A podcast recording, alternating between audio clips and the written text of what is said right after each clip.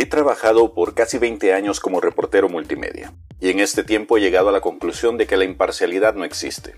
Al menos no en términos absolutos. Si así fuera, no existirían los medios de izquierda, de centro o de derecha.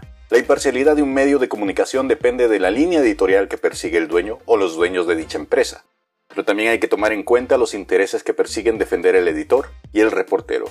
Lo sé porque me ha tocado escribir historias en las que el dueño de un medio tiene un interés especial y señala un enfoque determinado. La pericia del reportero está entonces en saber cómo balancear el hecho noticioso con aquello que mueve al interés personal de la compañía. Cuando este balance no se consigue, uno puede observar la transmisión de infinidad de historias sin autor presente, firmadas por la famosa palabra redacción o staff.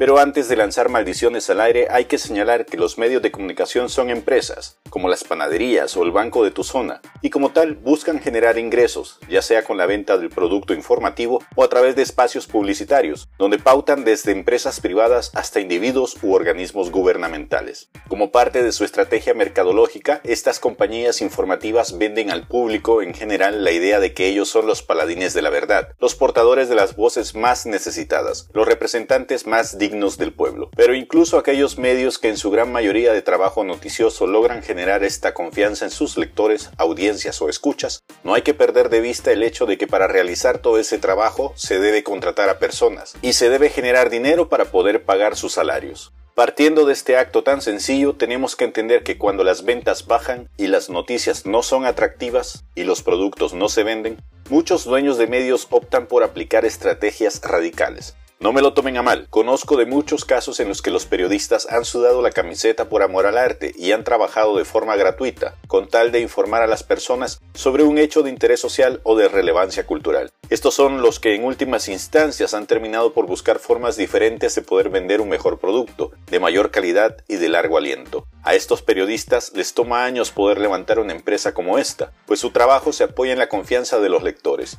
Estamos hablando de usuarios educados y con ganas de saber más allá de lo que les venden. Por desgracia, estos son muy pocos. Esta fidelidad apenas alcanza el 10% de la audiencia, de los escuchas, de los lectores, que incluso se comprometen a contribuir de forma monetaria con los medios que les informan. Por el otro lado están aquellos empresarios inescrupulosos que creen que la noticia inmediata, escandalosa, llena de sangre y de especulaciones es la que vende y atrae a usuarios. En muchos de estos casos, los dueños de medios sobreviven gracias a las pautas comerciales originadas por empresas privadas o incluso por el gobierno, que año con año invierte millonarias sumas de dinero para poder aparecer todos los días en los periódicos, radios, televisiones o redes sociales. Es una forma de hacer precampaña electoral para cuando llegue el día de las elecciones. Al estar atados a esta gran contribución de dinero, una suma muchísimo mayor que la que cualquiera de nosotros puede aportar en la compra diaria de un producto, digamos por ejemplo un periódico, que cueste unos cuantos pesos o unos cuantos dólares, los medios de comunicación se cuidan de publicar notas desfavorables en contra de quienes les dan de comer, para que no se vayan con su dinero a otra parte.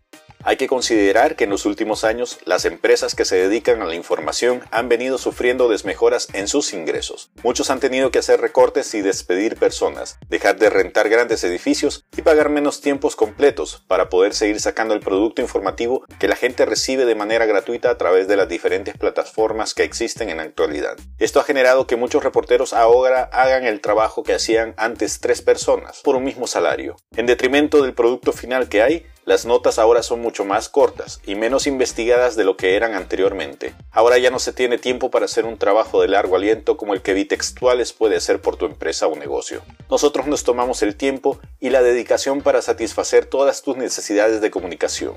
Si tenés alguna pregunta relacionada con el mundo editorial, no dudes en dejarme un comentario en este post. Yo tengo el conocimiento y los contactos, solo necesitas darme 5 minutos de tu tiempo. Si querés conocer más secretos sobre el mundo de los multimedia, suscríbete a mi boletín para recibir material extra gratuito y exclusivo. Registra tu correo electrónico y te lo haré llegar de inmediato a tu buzón. Bitextuales, tu puente entre culturas.